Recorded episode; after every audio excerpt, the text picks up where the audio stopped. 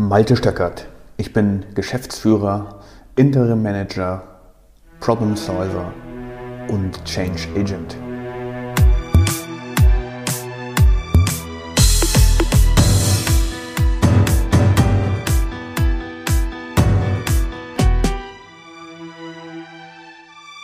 Hörer, die heutige Podcast-Episode heißt Love It, Change It or Leave It. Langsam bewegen wir uns auf den Herbst zu und der Herbst scheint irgendwie immer ein Moment zu sein, in dem wir Abschied nehmen wollen von altbekanntem und zu neuen Ufern aufbrechen soll. Ja, häufig kommen Kündigungen im Herbst.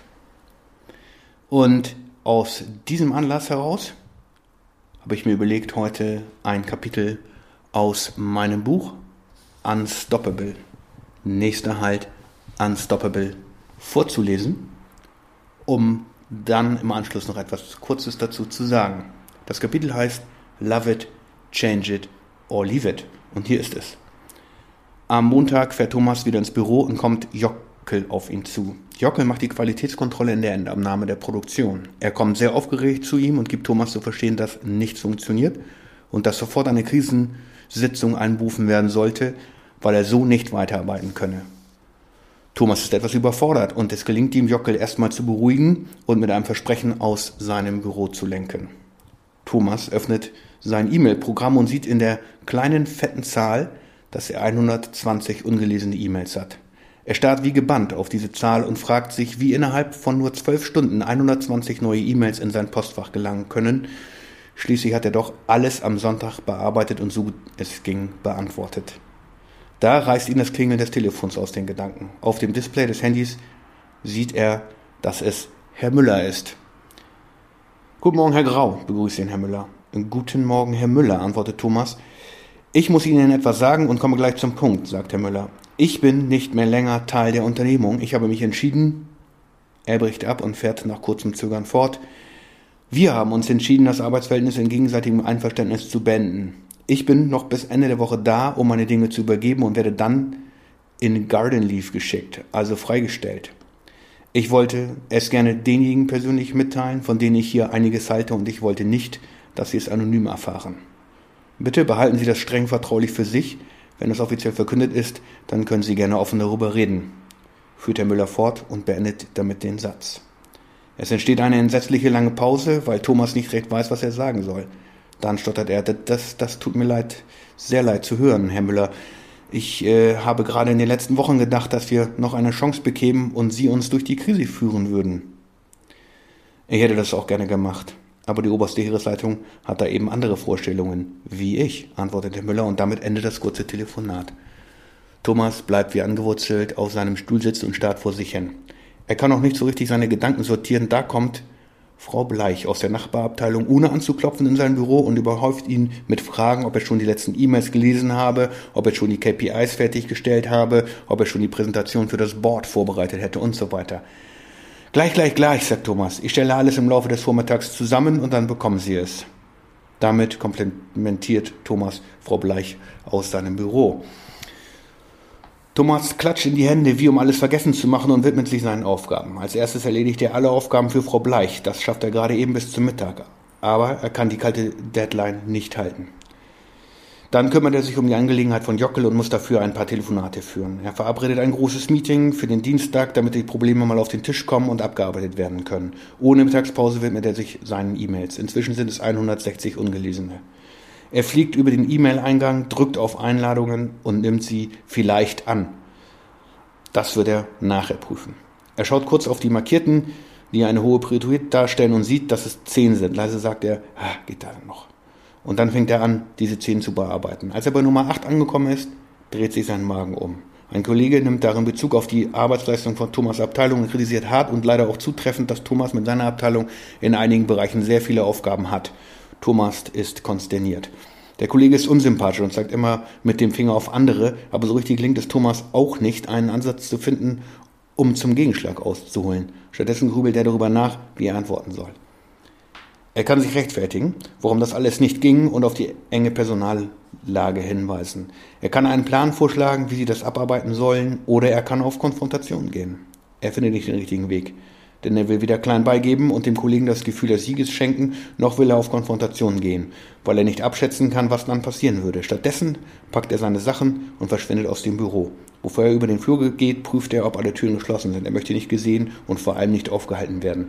Er fühlt sich wie ein geschlagener Straßenköter. Das kann doch alles nicht wahr sein. Auf dem Weg zu seinem Auto malt er sich aus, dass er morgen die Kündigung auf den Tisch hat. Wenn Sie sich schon von Herrn Müller getrennt haben, dann räumen Sie jetzt bestimmt richtig auf, sind die Gedanken, die ihm durch den Kopf gehen. Im Auto angekommen, fühlt er sich ein wenig besser. Es ist eine gewohnte Umgebung, hier kennt er sich aus.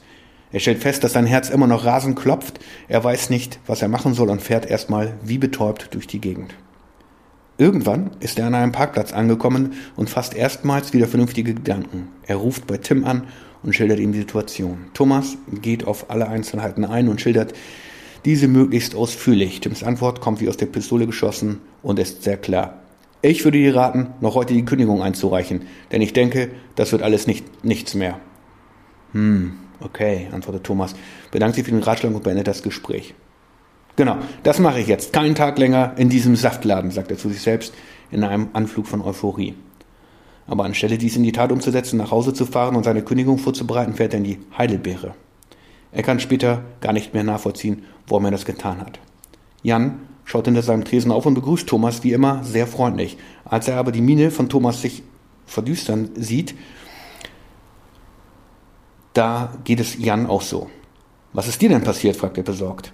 Thomas nimmt Platz an einem Tisch, lässt sich ein kaltes Getränk servieren und, und erzählt dann die ganze Geschichte. Jan hört ihm aufmerksam zu und nachdem Thomas geendet hat, sagt er, ach, so schlimm ist das alles nicht. Ich kann verstehen, dass dein Freund Tim dir rät, den Job zu schmeißen. Du kennst bestimmt den Spruch, love it or leave it. Wenn du es also nicht mehr magst, dann verlasse den Job. Aber ich würde das so schnell dann auch nicht machen. Versuche doch, dich in die Situation hineinzugraben, quasi es zu lieben, wie der Spruch es sagt. Ich glaube, es hat etwas damit zu tun, sich wirklich mal tief mit der Materie auseinanderzusetzen und zu schauen, was du wirklich bewirken kannst. Ich bin zutiefst davon überzeugt, dass wir Menschen viel zu häufig zu früh aufgeben, bevor wir wirklich zum Pudelskern vorgedrungen sind. Wenn du dich erstmal intensiv mit einer Sache auseinandergesetzt hast, dann klappt das irgendwann und es verschafft dir eine ungeheure Erleichterung. Schau, ich habe da jede Menge Bullis repariert.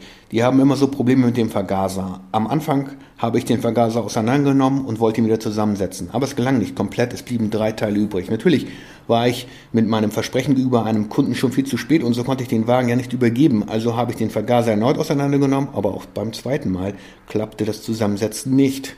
Beim dritten Anlauf, es war schon weit nach Mitternacht, hat es endlich geklappt. Ich hatte alles wieder zusammengesetzt, den Vergaser eingebaut und habe zum Test nochmals den Motor starten wollen. Und das klappte nicht. Mann, war ich frustriert. Ich bin dann ins Bett gegangen und habe nach einer schlaflosen Nacht am nächsten Morgen den Kunden angerufen, um ihm die Situation zu erklären. Der Kunde war natürlich nicht begeistert, aber er räumte mir noch ein paar Tage ein, das Problem zu beseitigen. Das gelang mir dann auch, weil ich erstmal Abstand genommen und einen kompletten Tag nichts an diesem Bulli getan habe. Das wäre ein Ratschlag an dich. Nimm einen Tag frei und denk einfach mal darüber nach. Ich glaube, du solltest nicht bei der ersten Gelegenheit die Flinte ins Korn werfen. Damit beendet Jan seine Ausführungen. Thomas schaut ihn an und fühlt sich schon gleich viel besser. Danke, das hat mir echt geholfen, sagt er. Die beiden plaudern noch ein wenig über den Kunden von Jan, dann verabschiedet er sich und Thomas verlässt die Heidelbeere. Kaum ist er im Freien, schreibt er eine E-Mail an die Personalabteilung und nimmt einen Tag frei. Daraufhin ruft er bei Onkel Willi an und fragt ihn, ob sie sich am nächsten Tag treffen wollen. Der prüft seinen Terminkalender und gibt Thomas dann einen Termin kurz vor Mittag am nächsten Tag. Damit ist Thomas sehr zufrieden und bedankt sich für die kurzfristige Möglichkeit. Am nächsten Tag fährt Thomas also zu seinem Onkel und zur abgesprochenen Zeit wird er eingelassen. Sein Onkel wirkt heute sehr förmlich. Er trägt einen dunklen Anzug. Das sieht sehr offiziell aus, findet Thomas. Ihm wird ein Platz auf dem schwarzen Besuchersessel angeboten, ein Kaffee mit ein paar Frühstückchen gereicht und dann wird er aufgefordert zu berichten. Das tut Thomas auch und erzählt von Ereignissen in der Firma und von dem Gespräch mit Tim und mit Jan. Die gesamte Zeit hört Willi aufmerksam zu und lässt die Gedanken noch ein wenig schweifen, bevor er antwortet. Also, Jan hat sicher mehr Recht als Tim, würde ich sagen. Aber es gibt noch eine dritte Möglichkeit. Denn es heißt nicht love it or leave it, sondern es heißt love it, change it or leave it. Und aus meiner Perspektive müsste es heißen, love it, change it and then leave it. Thomas hört aufmerksam zu und ist erstaunt über die Ausführungen, aber er unterbricht seinen Onkel nicht. Love it steht dafür, sich in die Aufgabe einzuarbeiten, so wie es Jan gesagt hat. Das stimmt. Aber aus meiner Sicht ist damit verbunden, dass du die Aufgabe vollumfänglich annimmst. Das heißt, dass du alle Gedanken an eine andere Option, eine andere Wahlmöglichkeit für den Moment des Tuns bewusst abwählst und dich nur auf diese eine Sache konzentrierst. Du gräbst dich ganz tief rein ohne nach links und rechts zu schauen oder dir zu überlegen, was das für Konsequenzen hätte. Sonst wirst du das Maß an Fokus und Konzentration nicht aufbringen, das notwendig ist. Change it steht dafür, dass du beginnst, deine Umwelt zu ändern, so wie wir es schon besprochen haben.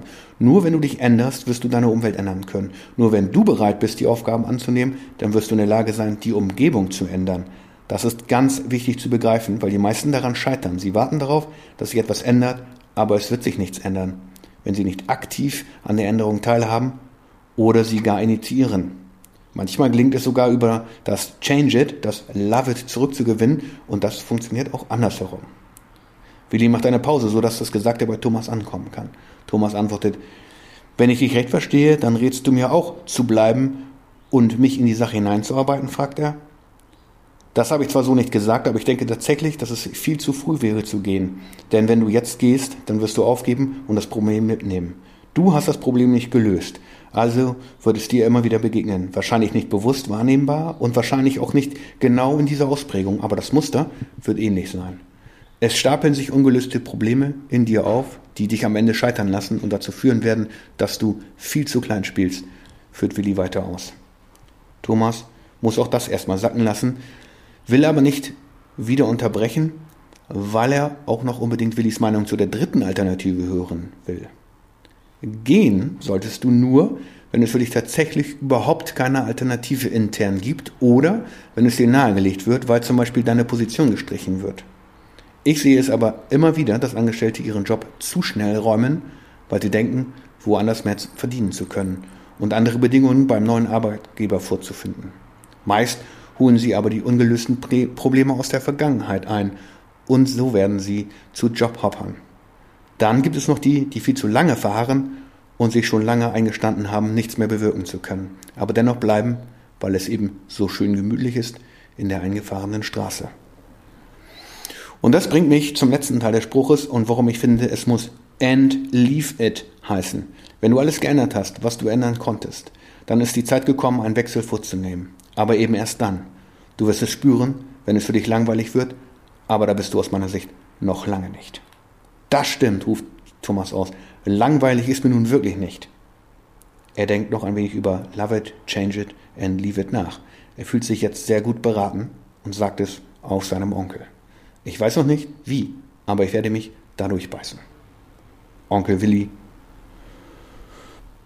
gratuliert Ihnen zu der Entscheidung und sagt, ich bin gespannt, von deinen Veränderungen zu hören. Melde dich, wenn ich etwas für dich tun kann.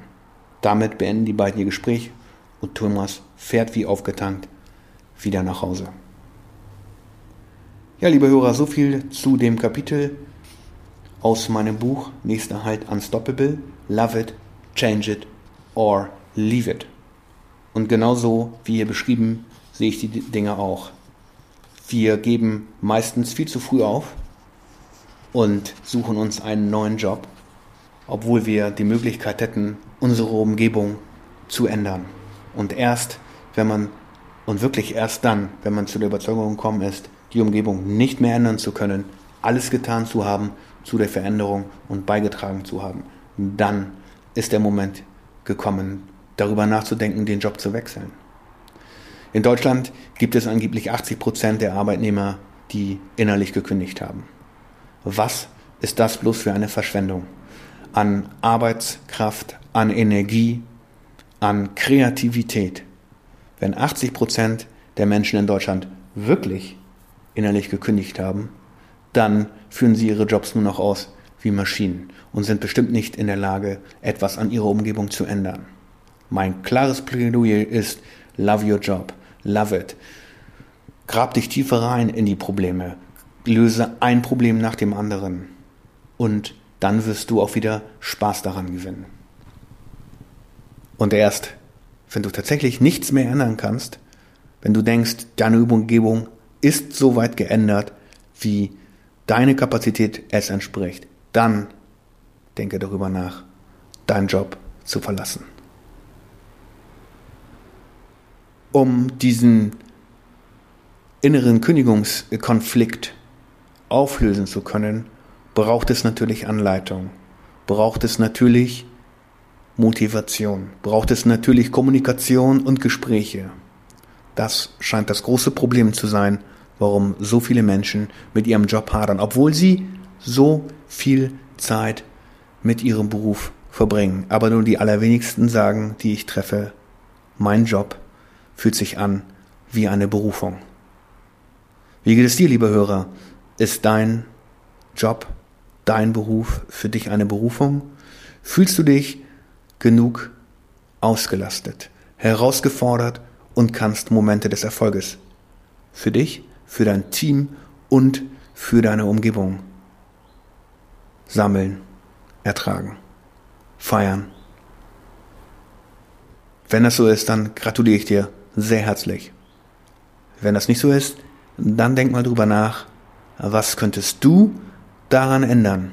An deiner Einstellung zu deinem Job, zu deinem Beruf, zu deiner Berufung und was könntest du an deiner direkten Umgebung ändern? An deinem Team, an den Standards, nach denen ihr lebt, an den Werten, die ihr vielleicht aufgestellt habt. Dafür wünsche ich dir viel Freude, Kraft und Spaß. Vielen Dank fürs Zuhören. Wenn du mehr über mein Buch Nächster Halt Unstoppable erfahren möchtest, sag mir Bescheid. Ich poste den Link hier unter dem Post.